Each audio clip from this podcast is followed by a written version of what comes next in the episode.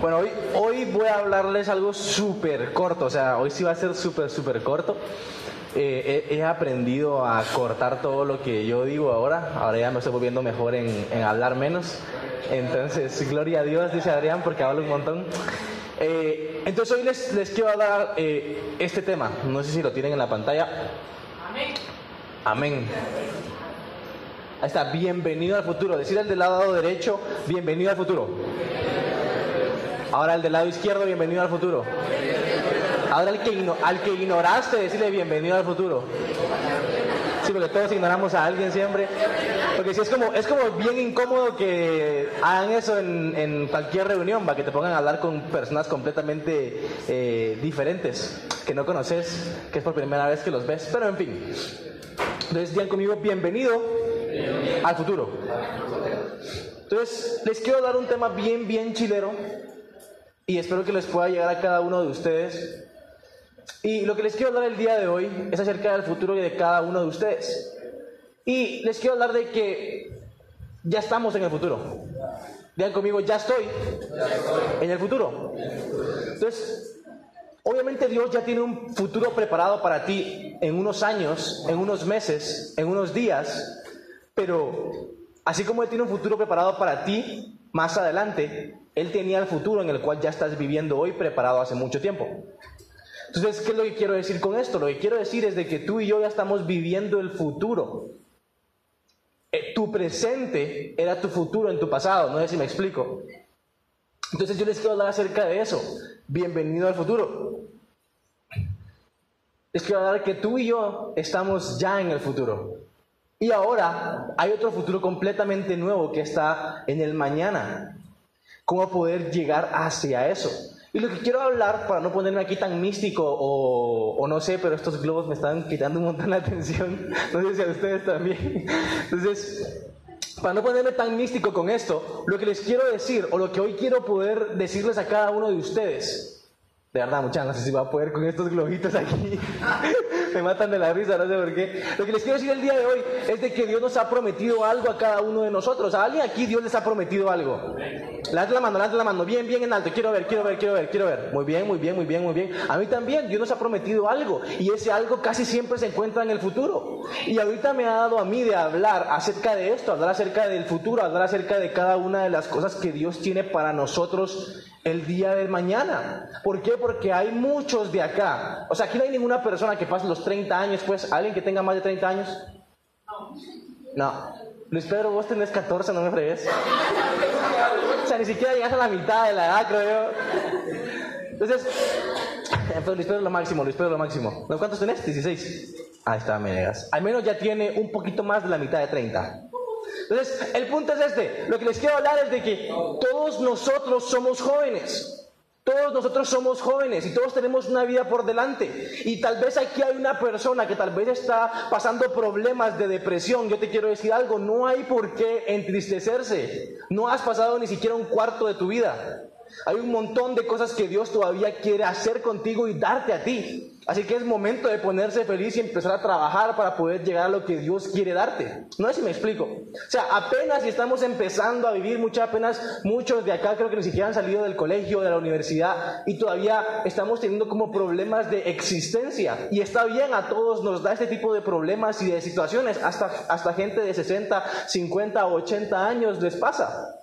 Pero lo que quiero decir el día de hoy es de que cada uno de nosotros tenemos una promesa de parte de Dios o tenemos un sueño en nuestro corazón que Dios ha depositado y nos ha dicho, tú vas a llegar a este lugar, tú vas a ir a cierto país, tú vas a hacer cierto tipo de cosa, tu ministerio es esto, o qué sé yo, hay una promesa que Dios nos ha dado a cada uno de nosotros. Y la razón por la cual yo les quiero hablar esto el día de hoy es porque yo no quiero que ninguno de ustedes se pueda perder ese futuro de parte de Dios. Yo estoy 100% seguro y convencido de que si Judas no se hubiera ahorcado, él tal vez hubiera podido ser el, el Pablo de la Biblia o el Pedro.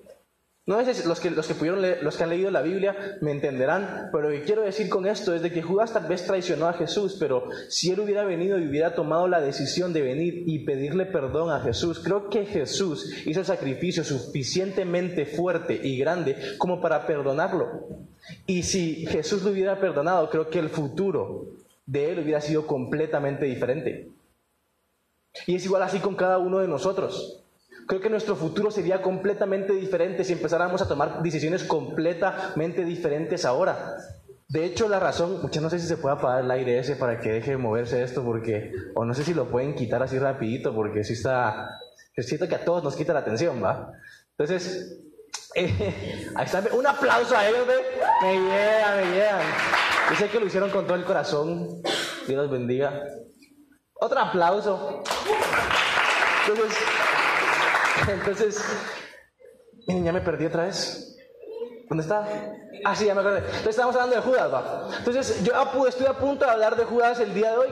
Porque yo estoy completamente seguro que Dios nos dio a nosotros la capacidad de decidir. Vean conmigo, decidir.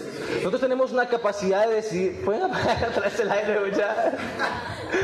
O, o, no sé si se puede poner tal vez solo que tire una brisita así, así baja o algo así. Porque aquí me siento así como Superman, no sé. Como que va a salir volando. Pero, miren, mucha, ya, ya, voy a la mitad de, la, de, mi tiempo y no puedo ni siquiera dar mi introducción. Entonces, lo que quiero decir con esto es, estuve a punto, a punto de hablar de Judas, porque yo sé que Dios nos dio a nosotros la capacidad de elección. Tú tenés la capacidad de escoger en dónde estás, a dónde vas y qué haces. Les quiero decir algo, todos acá, nadie vinieron, nadie vino acá porque los obligamos. Nadie vino acá porque alguien te obligó o alguien te amenazó. Bueno, no sé. Porque hay, hay, gente loca, la verdad. Porque conozco una amiga, amiga mía que no voy a decir el nombre, pero se llama Delia. Uy, perdón, se me salió. Está afuera. Y ella no me acuerdo quién amenazó. No sé si Luis está aquí. Ah, no, Luis no, no vino el día de hoy porque está trabajando. Pero le amenazó a Luis, le dijo: Si no vas, yo te mato, que no sé qué. Y gracias a Dios, Luis vino hace un año, su vida fue transformada y ya no murió. Y sigue con vida. Un aplauso por Luis, mucha. Muy bien.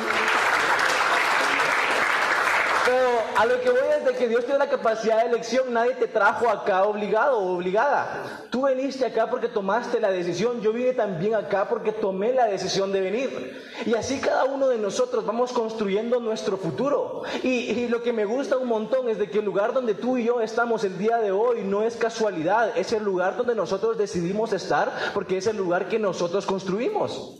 Hay un montón de personas de que están deprimidas y están cansadas, están tristes y están frustradas porque saben que el lugar donde ellos están, ellos mismos lo construyeron. Y es lo que sucede con nuestro presente. Nuestro presente nosotros lo construimos. Nosotros dejamos quienes entran en nuestra vida, quienes salen de nuestra vida, qué hacemos en nuestra vida, qué no hacemos en nuestra vida. Y por lo tanto así vamos construyendo nuestra vida. Igual con Dios. Entonces, si Dios te está dando una promesa, nosotros tenemos que aprender a caminar hacia esa promesa. No sé si me estoy explicando. O sea, es cierto que Dios te puede decir, mira, vas a estar en este lugar en el futuro. Pero si tú no caminas hacia allá en fe, Dios no lo va a hacer. Porque Dios se mueve por la fe que tú tenés. ¿Qué tanta fe tú tenés? Se va a demostrar con qué tanto tú accionas. Por ejemplo, si Dios ya te llamó a hacer algo, ¿por qué seguís estancado? Si Dios ya te llamó a moverte, ¿por qué estás paralizado? Si Dios ya te llamó a hacer algo, ¿por qué estás inmóvil? Y eso es ahí, ahí donde entramos a hablar acerca de la fe y creo que Dios nos ha dado un porcentaje de fe a cada uno de nosotros sumamente alto, más de lo que necesitamos. Y nosotros sabemos qué es lo que nosotros tenemos que hacer, simple y sencillamente muchas veces nosotros no queremos hacerlo. Y eso es lo que me gusta porque ustedes pueden leer en Romanos, en Romanos dice que Dios ya puso su voluntad en nuestro corazón, inclusive en las personas que nunca han escuchado de Él. Y a esa voluntad le llamamos muchas veces moral. Todos sabemos qué es bueno, qué no es bueno. Todos sabemos qué, es lo que nos conviene, qué es lo que no nos conviene. Y esa es la voluntad de parte de Dios, pero muchas veces simple y sencillamente no lo queremos hacer. Pero a lo que quiero ir el día de hoy es tu futuro. Digan conmigo, futuro. Entonces todos tenemos un futuro de parte de Dios, mucha. Todos tenemos sueños, todos tenemos anhelos, todos tenemos un lugar hacia donde queremos llegar. Y hoy les quiero hablar acerca de José. Digan conmigo, José. ¿Alguien ha escuchado la historia de José el soñador? Levanta la mano. Levanta la mano, bien en alto, bien en alto. Ok. Para los que no saben, José fue una persona que soñó una vez, cuando tenía 17 años, soñó una vez de que sus hermanos y toda su familia se inclinaban ante él. Y él tenía el don o la capacidad, el talento de poder discernir o poder, no sé si interpretar, si interpretar la palabra correcta, interpretar los sueños. Y él interpretaba que en ese sueño él iba a estar en una posición muy alta en el gobierno. Entonces, ¿qué es lo que pasa? Él se lo cuenta a sus hermanos. Cuando él se lo cuenta a sus hermanos, sus hermanos le agarran una gran envidia. Y cuando le agarran una gran envidia, los hermanos quieren matarlo. Al final de cuentas no lo matan y lo terminan vendiendo a unos, a unos mercaderes ismaelitas. Y ellos después se lo dan a Potifar. ¿Y Potifar quién era? Era un faraón en ese momento. Y él lo que hizo fue ponerlo a cargo de toda su casa como un esclavo. Entonces él estaba trabajando como un esclavo con Potifar. ¿Y qué es lo que sucedió? Vino, vino la, la, la, esposa de Potifar, vio que el hermano José estaba bien buenote y se quiso, se, se, quiso, se, quiso, se quiso meter con él, se quiso acostar con él. Él estaba trabajando como todo buen ser humano y buen hombre. Estaba trabajando y en eso ella viene y le dice, oye, tú estás bien guapo, vente conmigo. Y, viene él, y viene, y viene él y dijo, será Viene él y, dijo, no, tú eres, tú eres la esposa de mi jefe, de mi amo, entonces no me voy a meter contigo. Entonces viene ella y ella lo quería tanto, lo deseaba tanto, que empezó a, a forcejear con él. En la Biblia relata de que cuando estaban como que forcejeando, estaban ahí entre, yo, miren, yo no sé, porque hay muchas personas que dicen de que ellos estaban forcejeando, hay otros que dicen que ellos sí se estaban besuqueando. Eh, pero el punto es de que David viene, David, perdón, José viene y sale corriendo desnudo. Yo no sé si José se quitó toda la ropa por estarse besando con ella o ella se la arrancó. Yo no sé, pero conociendo a los hombres, digamos que estaban... puede ser, puede ser, puede ser, puede ser. Todos los, todos los hombres son así, muchachos, no me freen. Y solo los hombres son los que están haciendo bulla ahorita. El que nunca, ¿cómo, ¿cómo, dice Jesús? El que esté libre de pecado que tire la primera piedra. Vamos, Luis Pedro, tírala, tírala. Entonces, entonces, yo no sé, la verdad eso no es importante. El punto que voy con esto es de que él salió corriendo, él salió corriendo porque él sabía que era pecado. Y les voy a decir, les voy a poner aquí una, una nota aparte. Si tú tal vez llegaste o has llegado o algún día vas a llegar en un momento donde tal vez vas a estar con tu novia o con tu novio y tal vez están besando y sabes de que están llegando a otro nivel, más vale salir corriendo. De verdad, más vale salir corriendo.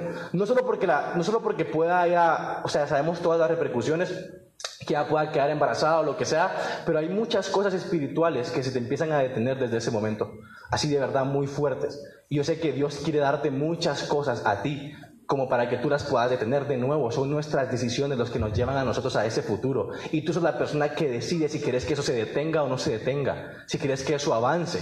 Me explico con lo que estoy diciendo. Entonces viene, viene José y José tomó la decisión de que él quería que el futuro de parte de Dios se cumpliera. Entonces viene él y sale corriendo. Después viene la esposa de Potifar y literalmente le dice a su esposo de que José era el que se quería meter con, con ella. ¿Ya vieron cómo son las mujeres? Y viene, aquí vamos para todos, así engasados.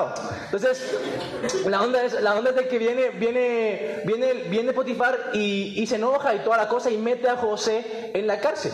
Entonces, José pasa en la cárcel muchos años y para hacerles corta la historia, viene un momento donde él le, interpreta unos sueños a unas personas que estaban en la cárcel y estas personas, eh, una logra salir y la otra muere, dependiendo de los sueños. Había un sueño que le dijo un chavo que la interpretación significaba que iba a salir. Y el otro sueño, la, la, interpretación significaba que iba a morir. Y así se cumple. Entonces él empezó a hacer una gran reputación de él mismo en la cárcel, que toda la gente sabía qué era lo que él hacía y cuál era su don. Entonces, ¿qué es lo que pasó? Después de un tiempo vino el faraón Vino el faraón y se enteró de esa reputación que él tenía y por lo tanto lo mandó a llamar. Por cierto, muchos de nosotros tenemos que empezar a hacernos una reputación buena delante de las demás personas, porque conforme esa reputación tú vas a empezar a tener un montón de oportunidades en tu vida. Y si tú empiezas a hacer una mala reputación de quién tú eres, todas las oportunidades se van a ir y lo que Dios quiere para tu futuro se va a acabar también. ¿Me estoy explicando? Así como José, tal vez José se metió a la cárcel, pero José empezó a, actuar como un hijo de Dios dentro de la cárcel. Él pudo tener odio dentro de él. Ahí estaba escuchando yo a una persona que estaba diciendo de que José pasó 12 años en la cárcel. 12 años en la cárcel. Imagínate esos 12 años. Era tiempo suficiente para tú meterle rencor a tus hermanos que fueron los que te vendieron. Era tiempo suficiente para estar completamente enojado y pensando en cómo vengarte de ellos. Pero él no lo hizo. Él siguió actuando como un verdadero hijo de Dios. Entonces lo que quiero decirles con todo esto es de que después viene el faraón y llama, llama a José. Cuando llama a José, lo llama porque el faraón estaba teniendo un par de sueños y no sabía qué era lo que significaban y él tenía un par de adivinos ahí y ninguno sabía que era el significado de cada uno de sus sueños. Entonces llama a José y cuando José llega, el faraón viene y le empieza a contar todos los sueños. Fíjate que yo tengo un sueño que significa que es que hay, una, hay unas vacas que están bien delgadas y hay unas vacas que están bien gordas. Y las vacas delgadas se comen a las gordas y se, y se quedan todavía delgadas. Entonces viene José y le dice, eso, eso es, el significado de eso es sencillo. Eso significa que en toda la región toda la región se va a quedar sin comida durante siete años y durante otros siete años van a tener demasiada abundancia. Pero los primeros siete años van a ser los años de la abundancia. Así que hay que empezar a administrar bien la comida para los años de escasez, donde no va a haber nada de comida, donde no va a haber cosecha. Entonces viene el faraón y el faraón se queda sorprendido. Y cuando pasa todo esto, el faraón viene y lo contrata a él como el administrador de todo el país de Egipto. Y le dice que él iba a ser la persona con mayor poder después del faraón, o sea, arriba de su esposa, imagínense, arriba de cualquier otra persona que estaba ahí. Y ahí es donde se cumple el sueño que Dios le había dado a José de que él iba a estar en un puesto alto en el gobierno. Pasa el tiempo, pasan los siete años, ellos guardan la comida, ojo, porque ahí van, él, tenía 17 y a los 30 y algo, él entra al gobierno. Ahí pasaron 13 años. Él pasó un año como esclavo, pasaron 12 años él en la cárcel y después pasan los siete años de abundancia. Entonces pasó todo ese tiempo y cuando empezó el año de escasez, él no es de Egipto, él no era de Egipto. Entonces él era de otro lugar, él era israelita. Y ojo a esto, porque aquí es donde voy a empezar la prédica, porque solo estoy dando todo el background para empezar. y él no, era, él, no era, él no era de Egipto. Su familia era de, es de Israel y por lo tanto ellos estaban afuera de Egipto. Y se recuerdan, toda la región se iba a quedar sin comida, por lo tanto sus familiares iban a morir de hambre. Pasó el tiempo y de hecho sus familiares estaban empezando a sufrir hambre. Cuando ellos empiezan a sufrir hambre, ellos vienen a Egipto porque se enteran de que en Egipto hay comida suficiente para ellos. Cuando llegan los hermanos a pedir comida, estaba José, pero no lo reconocen porque si ustedes han visto las películas de Egipto o lo que sea, han visto que a los hombres les ponen pelo, los maquillan y todo ese tipo de cosas, entonces obviamente no lo reconocieron. Y aparte, un chavito de 17 eh, años es muy diferente a un chavito de 38, pues, me explico. Entonces, el punto de todo esto es de que en ese momento, ¿qué fue lo que hizo José? José lo que hizo fue perdonarlos a ellos y darles comida a toda su familia. Les dio casa, les dio comida, les dio un lugar donde ellos podían vivir y ahí murieron todos los familiares de José después del, después del tiempo. Ahora esto es bien importante, mucha, para cada uno de nosotros que podamos tener de información de la Biblia en nuestro corazón. Es bien importante saber y reconocer de que la descendencia de Jesús, o sea, de dónde viene Jesús, es de José. Si la familia de José muere, Jesús no existe. Quiero que tengan eso bien en cuenta. ¿Por qué? Si tu abuela no hubiera, no, hubiera dado a, no hubiera, no, hubiera, no hubiera dado la vida a tu mamá, tu mamá no te lo hubiera podido dar a ti, tú no hubieras existido. Es exactamente lo mismo que estoy tratando de decir. Si la familia de José muere, no existe David, no existe Salomón, no existe Jesús y por lo tanto no existe salvación para ninguno de nosotros. Ahora es muy importante la preservación de la vida de cada una de estas personas, porque de estas personas nace el país que se llama Israel. ¿Estamos todos? Yo sé que me puse aquí como tipo maestro, ¿ya? pero esto es bien importante para lo que quiero enseñar el día de hoy. Entonces, lo que quiero decir con esto a cada uno de ustedes es de que Dios tenía un destino, un futuro para José más grande de lo que él pensaba. Ahora les voy a decir algo. Todos los sueños y todas las promesas que Dios les ha dado a cada uno de ustedes parecieran que son egocéntricas. Igual a mí. ¿Sí o no? Pareciera que todo se trata cerca de ti, todo se trata cerca de mí, en dónde Dios me va a poner, de dónde Dios me va a sacar. ¿Y qué pasa de tu cuate que está al lado tuyo? Tal vez está más fregado que vos. Yo hoy estaba en mi casa, eh, no, perdón, yo entré a mi casa hoy y cuando entré yo no me quería mojar. Yo sentía un poquito de frío porque me había mojado los pies.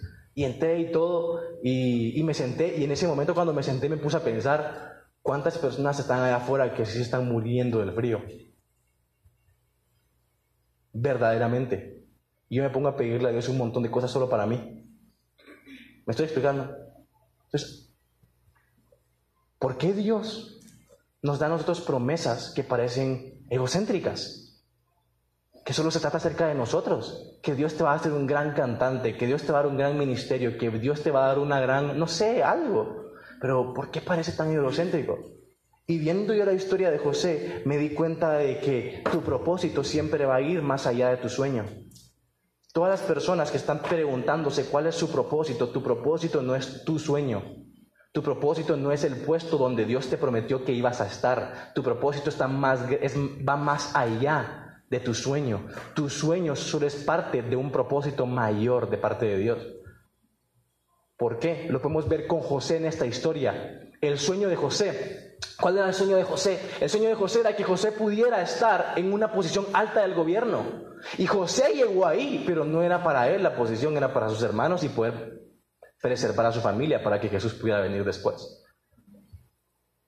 ¿Me estoy explicando con lo que estoy diciendo? El sueño que Dios nos ha dado a cada uno de nosotros no es para nosotros, es para alguien más.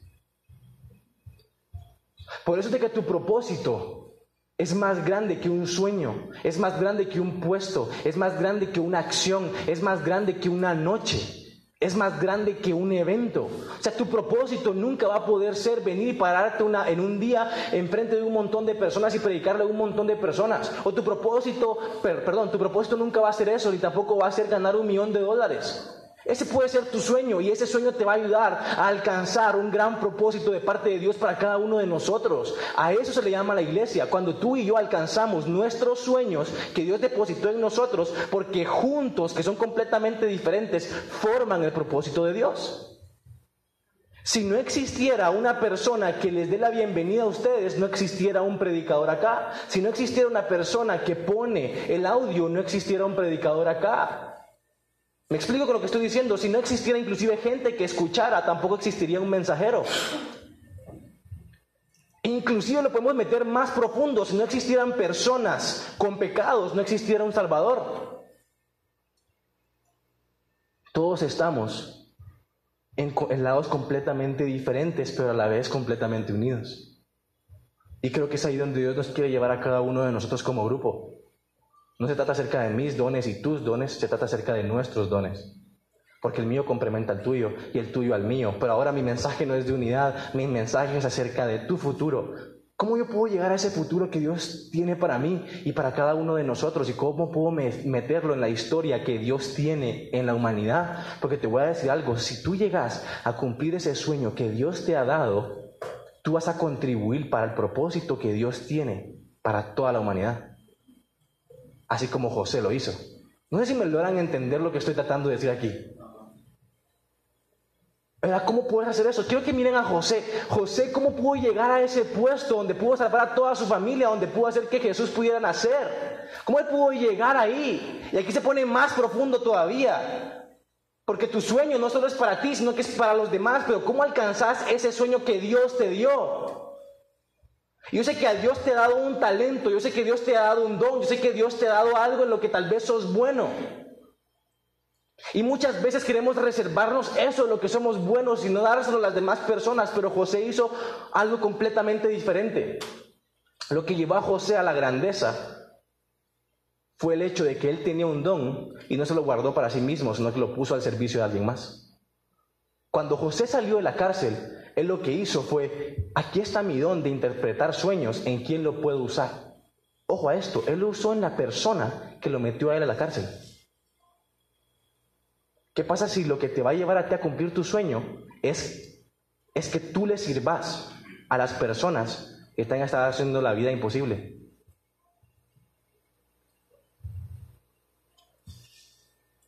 Que utilices el don que Dios te dio, que utilices el amor que Dios te dio para servir a las personas que te odian. Y esa es la razón por la cual no hay un montón de personas cumpliendo sus sueños. Porque el camino para llegar allá es completamente difícil. El camino para llegar, para llegar allá es completamente fuerte. No sé si me estoy explicando con todo lo que estoy diciendo acá, mucha. Pero la única forma de poder llegar a tu futuro es poder utilizar tus dones y ponerlos al servicio de las demás personas. ¿Cuál es tu don? ¿Qué es lo que Dios te ha dado a ti? ¿Qué es lo que, ¿Cuál es ese talento que Dios te dio? Ponerlo al servicio de alguien más. No solo para ti mismo, no solo para alimentar tu ego, sino para ayudar a las demás personas. Y a eso estamos cada uno de nosotros acá. No sé si está aquí Mine, Orlando. Orlando no está aquí. Ahí estás, no te miraba. Entonces, entonces digan conmigo, mi propósito. Ay, mucha. Mi propósito, va, más allá, que mi sueño. Entonces, para poder llegar a ese sueño, necesitas poner tus dones al servicio de las demás personas. Y ahora aquí es donde todo se pone bueno y engasado y es mi parte favorita. Espérenme que me salí. Ahí está. Entonces, entonces eso es lo que sucede con, con esto, muchachos. Y la verdad, ese es casi que todo el mensaje que yo les tenía el día de hoy. Pero ahora, le quería añadir una, una cereza al pastel a esto. Y es lo siguiente. Dios tiene algo para ti, es fijo, es seguro y es confiable. Tú sos la persona que llega a ese lugar. ¿Qué es lo que tenés que hacer? Poner al servicio de alguien tus dones, tus talentos. Por eso es de que aquí nos enfocamos en servir, en hacer las cosas. Pero cuando tú empiezas a servir a Dios, cosas empiezan a pasar. Conexiones empiezan a llegar. Empiezas a crecer cada vez más. No te quedas estancado donde estás. Cuando servís, Jesús sirvió hasta el momento de la muerte. Y por eso Él llegó al punto más alto jamás antes visto. ¿Tú quieres llegar a puntos altos? Servir. Por ejemplo, todos los seminarios, todas las universidades, que ustedes vayan a recibir acerca de negocios, en todos les van a hablar acerca de servicio. El que no tenga servicio fracasa en negocios. Es igual en la vida. El que no sirva fracasa. ¿A quién tenés que servir? ¿A tu familia? Si los imperios me tratan mal, que no sé qué, que no sé cuánto. Ellos son malas personas. ¿Y vos sos bueno, pues? Dios te llamó a hacer luz en ese lugar. Si quieres que algo cambie, sé vos el primero. Llega a ese lugar y servílos a ellos. Y ellos se van a sorprender y ellos van a ser transformados. Porque la única forma de mostrar amor es a través del servicio. Porque hace más de dos mil años una persona que nos amó tan profundo nos sirvió al punto de morir por nosotros y así salvarnos y darnos una nueva oportunidad cada día, a pesar que mañana la arruines, el lunes aún así, Él te perdona y te dice continúa. Porque yo estoy aquí para servirte, yo estoy aquí para perdonarte. cuando nosotros vamos a hacer así con las demás personas? Y la única forma de llegar a nuestro futuro es empezar a movernos el día de hoy en constante servicio. ¿A quién tenés que servir? Inclusive aquí en United. Te puedes meter a servir. Pero mi mensaje no es para motivarlos a todos para servir. Mi mensaje es el siguiente. Todos nosotros tenemos una vida, tenemos una historia. Y nuestra historia se une con la historia de alguien más. ¿O no? Y cuando unimos nuestras historias, nos damos cuenta que somos parte de una historia más grande. Cuando una persona se casa con otra, forman una familia y tienen un hijo. Ya no son solo ellos dos, son tres. Después tal vez cuatro. Después ellos crecen. Y después hay nietos. ¿Y ahora qué? 10, 15, 20 personas. No se, no se trata solo del papá ni de la mamá, ni del hijo, ni del nieto. Se trata acerca de todos, porque ellos forman, una, forman parte de una historia más grande. Igual es tu vida. Tu vida forma parte de una historia demasiado grande de la historia que Dios está escribiendo en la humanidad.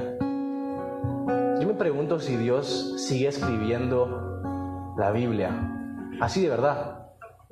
Yo me pregunto si cuando nosotros lleguemos al cielo algún día vamos a poder leer algo de lo que nosotros hicimos. Me pregunto, solo me hago esa pregunta, no es que para que ustedes se la hagan también. ¿Será que alguna otra persona va a poder leer mi historia y yo podré ser un ejemplo de fe? Y ese es el punto que quería tocar.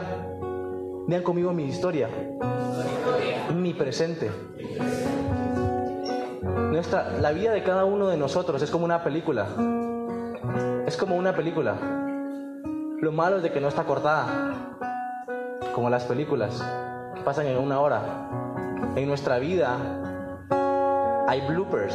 ¿Han visto esos bloopers? Pero a veces hay bloopers que no dan risa, que son vergonzosos, que no quieres que nadie mire. Acá todos tenemos secretos, todos ocultamos cosas, porque todos hemos cometido errores. Y tal vez hoy venís con alguna preocupación acerca de tu futuro, acerca de hacia dónde Dios te va a llevar, porque sentís que tu presente está quebrado, no sabes cómo lo puedes conectar hacia un buen futuro. Y lo que quiero enseñarles hoy, lo que quiero enseñarles hoy es muchas veces en nuestra vida pasan situaciones que no sabemos por qué suceden no tienen sentido. Y se los voy a ejemplificar en algo. ¿Me puedes pasar eso? Pero con todo y la cajita, ¿va? Porque ya lo empezaste a... Un aplauso a Mauricio, mucha que compré una cosa para enseñarles a ustedes eh, la prédica y ya empezó a jugar con esa onda. Puro niño. Entonces, miren, esto, esto es un rompecabezas. Fue lo mejor que pude conseguir, lo siento tapen el, la marca porque si no, no me han pagado, no me han pagado. Y no soy influencer. Entonces el punto es, el punto es este. Todos tenemos una vida, todos tenemos una imagen, todos sabemos hacia dónde Dios nos va a llevar. Y esta es la imagen, ¿no? Este es un rompecabezas. Esta es la imagen de cómo se mira tu vida bien, de cómo es el final, de cómo todo va a terminar, lo que Dios te prometió, cuál es tu futuro, hacia dónde vas a ir cómo todo va a pasar. Y todo se mira bonito, ¿va? Cuando inclusive estamos todos aquí, cuando alguien ora por ti y salís de aquí súper emocionado porque Dios te habló, Dios te habló y Dios te dijo algo. Porque miras la imagen. Dios te dice, aquí está tu vida, así va a ser. Así llega la palabra. Porque yo sé que tu final es extraordinario, eso seguro. Pero ¿cómo empieza a venir la vida? Por pedacitos. Y tal vez hoy te sentís quebrado. Tal vez hoy sentís que esto no tiene sentido. Ni siquiera sabes cómo poner tu vida. Si tu vida está boca arriba boca abajo. Ni siquiera sabes si Dios te va a entender porque ni siquiera tú mismo te logras entender estoy explicando? Y así es nuestra vida. Y así empieza a venir nuestra vida poco a poco. Y tenemos nuestro primer pedazo. Empieza la primera, eh, la primera etapa de nuestra vida. Y después viene otro pedazo. Y empiezas a acumular un montón de pedazos. Y tal vez muchos dicen, acá ya he vivido un montón de ondas y ni siquiera sé hacia dónde voy. Porque así es la vida viene con un montón de pedazos. Y uno se queda así como, esto no parece lo que Dios me prometió. Esto no se mira como, como yo lo había imaginado. Lo que yo pensaba era de que mi vida iba a ser, pero no es así. No sé si me estoy explicando. Es lo que todos nosotros nos imaginamos. Ah, yo pensaba que él iba a ser así. Yo pensaba que ella iba a ser así. Yo pensaba que este colegio, esta universidad, este trabajo iba a ser así. Y empezamos a despreciar cada, cada pieza que Dios nos está dando y no podemos ver la belleza que Él quiere que nosotros construyamos. Muchos de acá hemos tomado la decisión de empezar a, a desechar pedazos de nuestra vida porque no tienen sentido. Yo te voy a decir algo, cada cosa que hayas pasado sea que te hayan acusado de algo, sea que alguien te haya vendido, sea que tal vez estés en la cárcel, cada cosa, por mala que sea, al final de cuentas, si la unís toda, te lleva a una gran historia y un gran final. Lo que estás pasando no es en vano, Dios te está formando para algo que viene más adelante. Guarda esos pedazos. Nosotros somos vasijas rotas, pero en las manos de Dios nos convertimos en una obra de arte. Deja que la vida te, te rompa, te destruya, pero deja que Dios te reconstruya. No soltes tus pedazos. ¿Me estoy explicando con lo que estoy diciendo? Esa es tu vida. Esa es nuestra vida. Como una película. No has llegado al final todavía. Tal vez ahorita al final no tiene sentido. Tal vez ahorita al final está demasiado... perdón, tal vez ahorita tu principio está demasiado malo. Pero al final va a ser bueno. Y cuando termines de construir todo eso, te vas a dar cuenta que tu vida sirvió de punto de referencia para que otras personas pudieran ver, para que otras personas pudieran caminar, para que otras personas pudieran vivir, así como José. El mensaje de hoy es sencillo. No desperdicies tu presente, porque ya estás en tu futuro. Si alguien te está maltratando, disfrútalo de verdad, disfrutarlo. ¿Por qué? Peor es si te enojas. El que se amarga la vida sos vos, no yo. Si, te está yendo mal en algo, disfrútalo. ¿Por qué? Porque después te va a ir bien. ¿Y por qué sé que te va a ir bien? Porque todo lo que pase, sea bueno o malo, obra para bien para los que aman a Dios. Así que si te va mal, disfrutarlo porque te va a ir bien después. No sé si me estoy explicando. Pero hay una oportunidad, y ojalá tuviera más tiempo de poder explicarles esto.